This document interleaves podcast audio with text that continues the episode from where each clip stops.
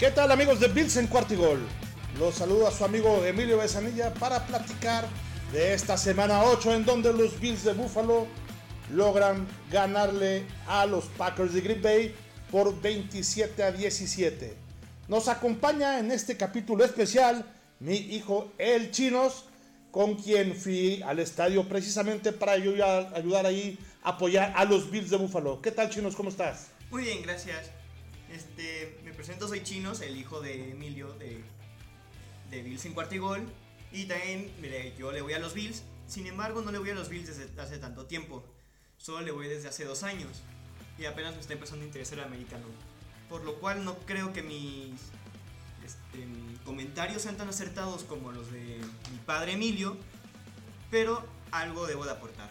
¿Qué te parece si empezamos? Perfecto, claro que sí. Además, acuérdate que esto es finalmente un deporte de apreciación y todos los comentarios son súper, súper bienvenidos. Pues bueno, eh, vemos aquí, la verdad es que otra vez vimos un partido de dos mitades. La primera mitad ahora fue al revés. Fue una primera mitad sumamente buena, quitando el primer drive de, de, de los Bills que no hicieron nada.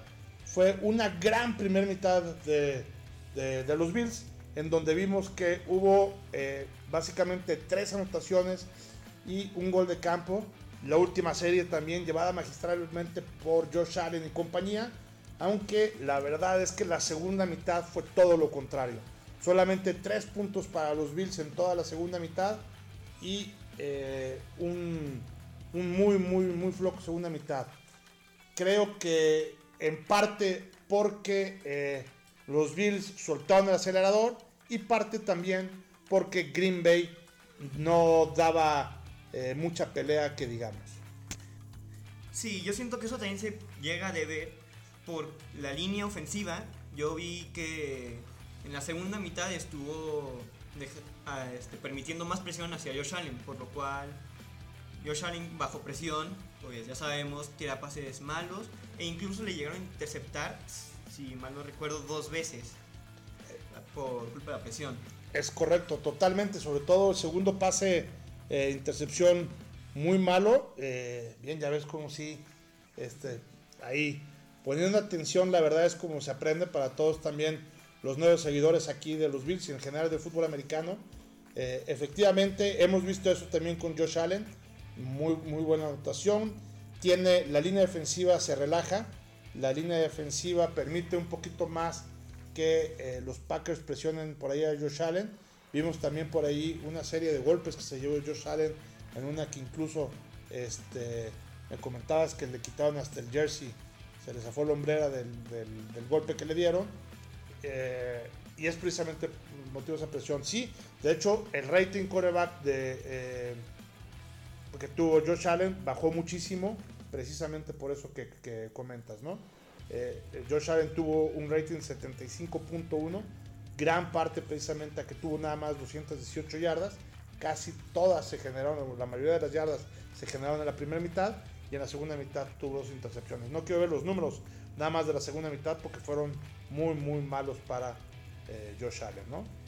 Sí, también esto es un pequeño dato curioso y es que al fin Singletary ya tiene más yardas corridas que Josh Allen. Esto lo podemos ver aquí, dejen que cargue un poquito, y es que aquí en corridas podemos ver como Singletary tiene 323 yardas corridas, mientras que Josh Allen tiene 306. Perfecto, mira, por primera vez en la temporada, dato curioso, Singletary rebasa a Josh Allen. Muy bien, ahora eh, vemos también algunas eh, cosas chistosas que sucedieron en, el, en este partido. Eh, por ejemplo, los Packers nunca en la historia de la franquicia, de las franquicias, han podido ganar en, eh, aquí en Orchard Park eh, a, los Bills. Llevan 7-0 las veces que han jugado, han jugado 7 veces y las 7 veces ha ganado precisamente los, los Bills. Entonces, eh, otro dato también curioso, Stephon Diggs lleva 8 partidos consecutivos con por lo menos un touchdown eh, metiéndole a los Green Bay Packers y con esto este, eh, gana, le rompe la marca que tenía Randy Moss con 7 Hay que acordarse también que Stephen Dix antes jugaba en Minnesota y eh, esta estadística viene también desde con Minnesota, ¿no?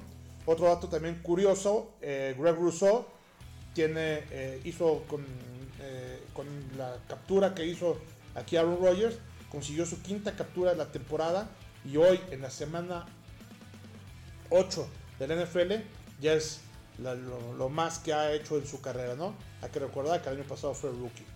También este, aquí eh, Singletary tuvo una corrida de 30 yardas que durante la primera mitad. Esta ha sido la corrida más grande también que ha hecho este Singletary en lo que va de la temporada. Y este y si además Mackenzie también de wide receiver hizo una corrida eh, por acarreo también en esta primera mitad y ha sido también su primer eh, touchdown por acarreo que ha hecho en su, en su carrera. Sí, también hablando de datos curiosos, este, el primer punt que se hizo en la primera mitad fue tan solo el decimosegundo punt del año de Sam Martin, por lo cual eso quiere decir que los Bills no prácticamente no despejan. Así es, normalmente los Bills convierten precisamente en sus, esas terceras oportunidades y llegan a, mover las cadenas avanzando, avanzando hasta llegar precisamente a anotar. Buen punto también ese chino. Eh, los Bills también eh, llevan una marca de 10-0 jugando eh, en casa cuando juegan con un equipo que viene con un récord perdedor. Entonces, ese es otro dato también este, curioso. Y eh, los Bills van también 4-0 jugando en Monday Night en la época del el coach Sean McDermott.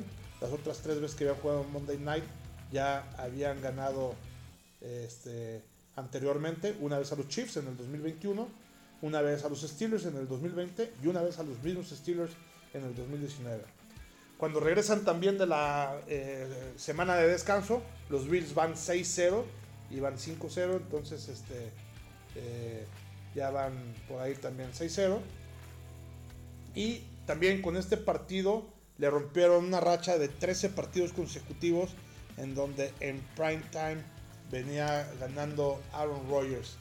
Y este, este partido que fue en prime time también, Sunday night, lo perdió Aaron Rodgers. Con esto se cortó la, racha que tenía 13 partidos consecutivos eh, ganando. Pero aún más impresionante que eso es que por primera vez Josh Allen decidió deslizarse. Exacto. Vimos este, exactamente cómo ahí en, esa jugada, en lugar de aventarse por más yardas como es su costumbre, decidió jugar de manera inteligente, como que ya también recibió el castigo del propio coach Sean, McDermott y este, del coordinador defensivo también de Dorsey para que haga lo que normalmente hacen todos los quarterbacks y no arriesguen su físico a pesar de que tiene mucho físico Josh Allen. Por otro lado, algo que comentábamos ahí en vivo en el estadio era precisamente que no había aparecido Moss este, jugando, ¿no? Se nos hacía algo raro porque precisamente estaba, como ya les comentaba, Mackenzie corriendo en lugar de Moss. Hoy ya nos queda claro, ¿no? Este, ¿Qué fue lo que pasó? Moss se va directamente a los Colts y nos traemos a Heinz en su regreso. Nos traemos el segundo corredor de parte de los Indianapolis Colts. Este, el primero es Taylor, como ya bien lo habíamos dicho. Y creo que de esa manera vamos a ir a reforzar mucho el backfield de parte de, eh, de parte de los Bills. Sí, y conforme a eso, este, estoy checando y podemos ver cómo es que es. Ah, cómo es que tiene una mayor cantidad de yardas por. Bueno, de yardas por acarreo. De, sí, de yardas por acarreo. Que el mismo Singletary. Sí. Entonces. Sí, exactamente. yo siento que ya va a poder ser el reemplazo de Singletary en lugar de lo que los Bills habían apostado al inicio de la pretemporada, bueno, en verano, eligiendo a James Cook. Exactamente, sí, yo también creo que se, se, van... James Cook, la verdad es que no ha funcionado del todo en este partido. ¿Cuántas yardas tuvo este James Cook en este partido? Este James Cook nada más tuvo 35 yardas para 5 intentos. Ok, en los 5 intentos solo 35 yardas y es por eso que terminan de decidirse para ir precisamente por Heinz eh, eh, para que le haga una verdadera competencia, como bien lo dices, a Singletary. Este, sí. También lo que podemos ver es que Josh Allen, de nuevo, tiene el mejor promedio de yardas por corrida. Y podemos ver cómo han estado utilizando más rookies. Por ejemplo, este, Shakir casi anota un touchdown, le dieron la oportunidad, sin embargo, pues no atrapó el pase. Sí, la soltó por ahí en la zona de anotación, lo que pudo haber sido su primer touchdown. Creo que también en cuanto a, las, a los receptores, vimos un gran partido de Stephon Dix. Stephon Dix se, crece sin duda cuando enfrentan a, eh, a Green Bay. Stephon Dix tuvo 6 recepciones para 108 eh, yardas. James Cook tuvo una recepción también muy larga de 41 yardas. Que recordarán, Larry Davis estuvo más bien discretón, solamente con dos eh, recepciones, aunque tuvo 35 yardas. El propio Knox también estuvo discreto con dos recepciones para 10 eh, yardas. Aunque una de esas dos recepciones fueron, fue touchdown, por lo cual tampoco estuvo tan discreto. Así es. Una de esas dos recepciones de Knox fue touchdown. Gabriel Davis no se fue en blanco. Stephon Diggs tuvo también este, otra recepción de touchdown. Y ya habíamos comentado el touchdown de Mackenzie por tierra. Mucha ofensa, mucha ofensa, pero conforme a la defensa podemos ver que primero en la anotación que les metieron, que fue, un rookie, que fue Romeo Daubs, fue una atrapada muy buena, por lo cual no creo que haya sido tanta culpa de la defensa. Obviamente siempre hay una cantidad de culpa, porque siempre se puede evitar, pero tampoco es que se hubiera podido hacer demasiado al respecto. Claro, atrapadón, ahí lo comentábamos, Steven Dobbs este, eh, por ahí tuvo un déficit de receptores que tuvieron en este partido precisamente eh, los Green Bay Packers, pero bien aprovechado como vienes por ahí. ¿Quién te llamó la atención de los que vimos este, jugar ahí a la defensiva? Pues muchos dirían que Poyer, otros dirían que White, pero aquí podemos ver como Edmonds hizo 16 tacleadas y Howling también le hizo bastante bien con un total de 10 tacleadas. Sí, totalmente de acuerdo contigo. Esos dos pedazos de defensores que, tenemos una vez más. Eh, Edmunds se lució eh, impresionantemente bien. Siempre salía en la tele, tanto Edmunds como Hamlin, como bien decías. Johnson hizo también su buena chamba. Milano, como siempre, eh, también fue uno de los que interceptó precisamente a Aaron Rodgers. Y Rousseau, ya lo comentamos, saqueó a Aaron Rodgers junto con Cero, que también este, fue lo más eh, valioso que, hizo.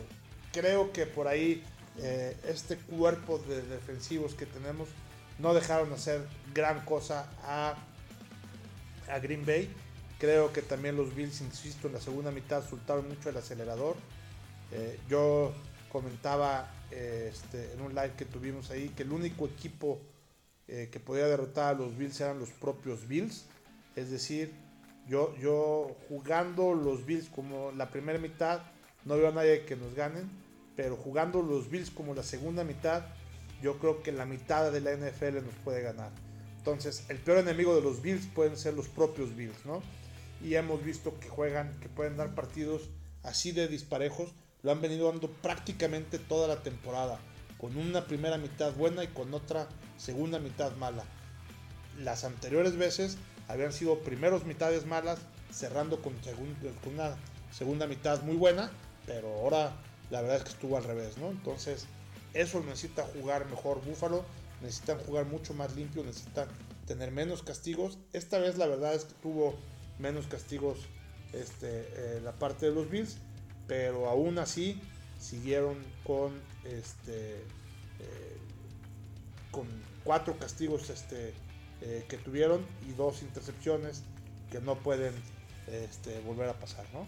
Sí, volviendo a la defensiva, este, estuve viendo cómo la línea defensiva, aunque sea en la primera mitad, en la segunda mm, para nada, estaban parando muy bien las corridas, la línea defensiva, pero ya en la segunda mitad la línea defensiva se quitó las pilas y la línea ofensiva de los Packers pues ya le metió le metieron más ganas, le metieron más pilas y empezaron a hacer mayores yardas por corrida, por lo cual se pudo ver cómo es que los Packers optaron más por hacer corridas que por hacer pases.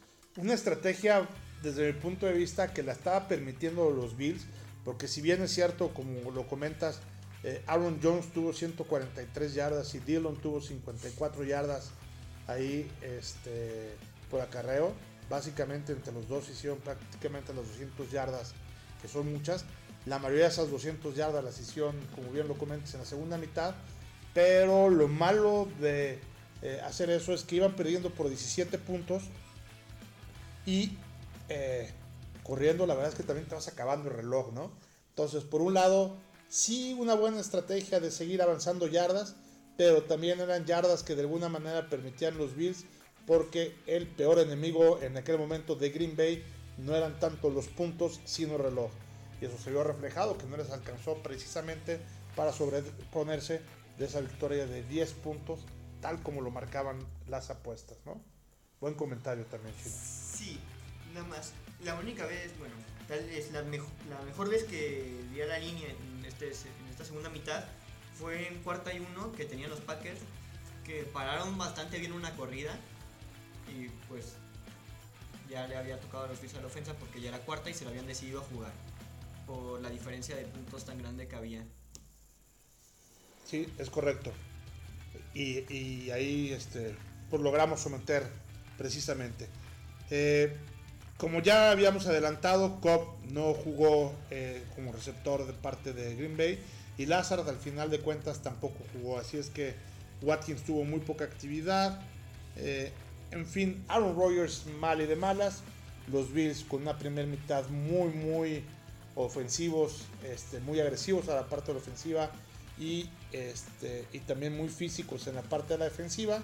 La segunda mitad, ya lo comentamos, se relajaron totalmente, permitieron, como decía el chino ahorita, la corrida de parte de eh, eh, Aaron Jones y de Dillon, que eh, fue consumiendo el reloj poco a poco, ¿no?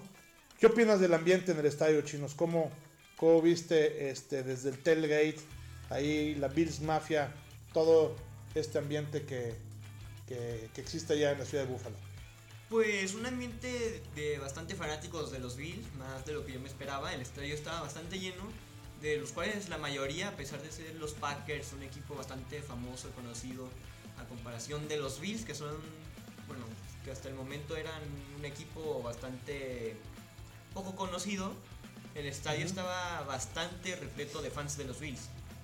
A pesar de ser en casa y a pesar bueno, sí, a pesar de ser en casa ya, eh, regresando de semana de bye, de igual manera siento que estuvo más lleno de, fans de los Bills que lo que yo esperaba. Sí, prácticamente no vimos este, aficionados de Green Bay, ahora que lo comentas. Este, nos tocó ver también eh, pocas eh, mesas rotas, sí hubo algunas, pero no como estábamos este, acostumbrados. Nos tocó también ver ahí Joe Pinto, eh, el aficionado que se llena de ketchup y mostaza a la cara. Por ahí vean también el YouTube en el show del Búfalo Mojado. Ahí estuvimos con el señor Pinto, que es como una costumbre ya de asistir a todos los partidos de los Bills desde hace ya varias, varias décadas. Este, en fin, el ambiente muy locochón, el ambiente muy extremo.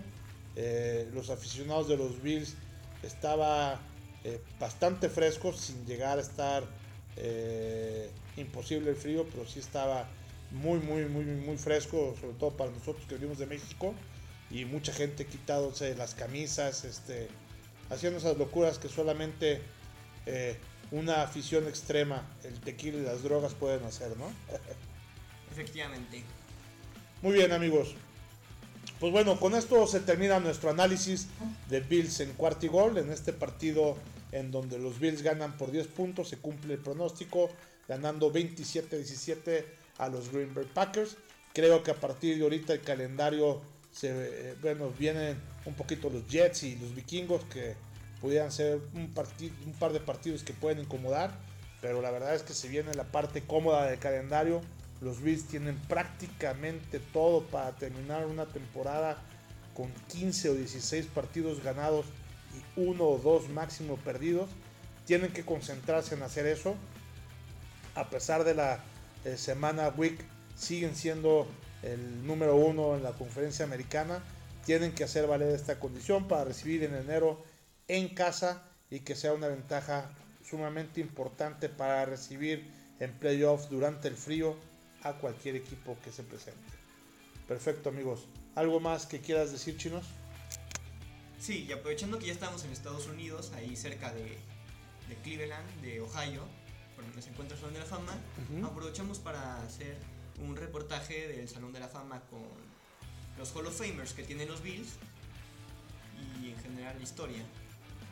Perfecto, sí, es un programa que estamos terminando de editar, está muy importante también ahí en YouTube, síganlo en el show del Búfalo Mojado, porque este Hicimos un bonito documental eh, ahí en Canton, Ohio, en el Salón de la Fama, donde tenemos ahí algunos miembros de los Bills de Buffalo. Perfecto. Muy bien, pues muchas gracias por participar aquí, chinos, en, esta, eh, en este episodio de Bills en Cuarto y Gol. Gracias a ti por invitarme y espero que pasen una buena, buena tarde, buena noche o que tengan unos buenos días. Y bueno, esto ha sido todo y Let's Go Buffalo. Let's Go Buffalo. Aquí nos despedimos en Bills en Cuartigol, donde la NFL no termina y nosotros tampoco. Go Bills.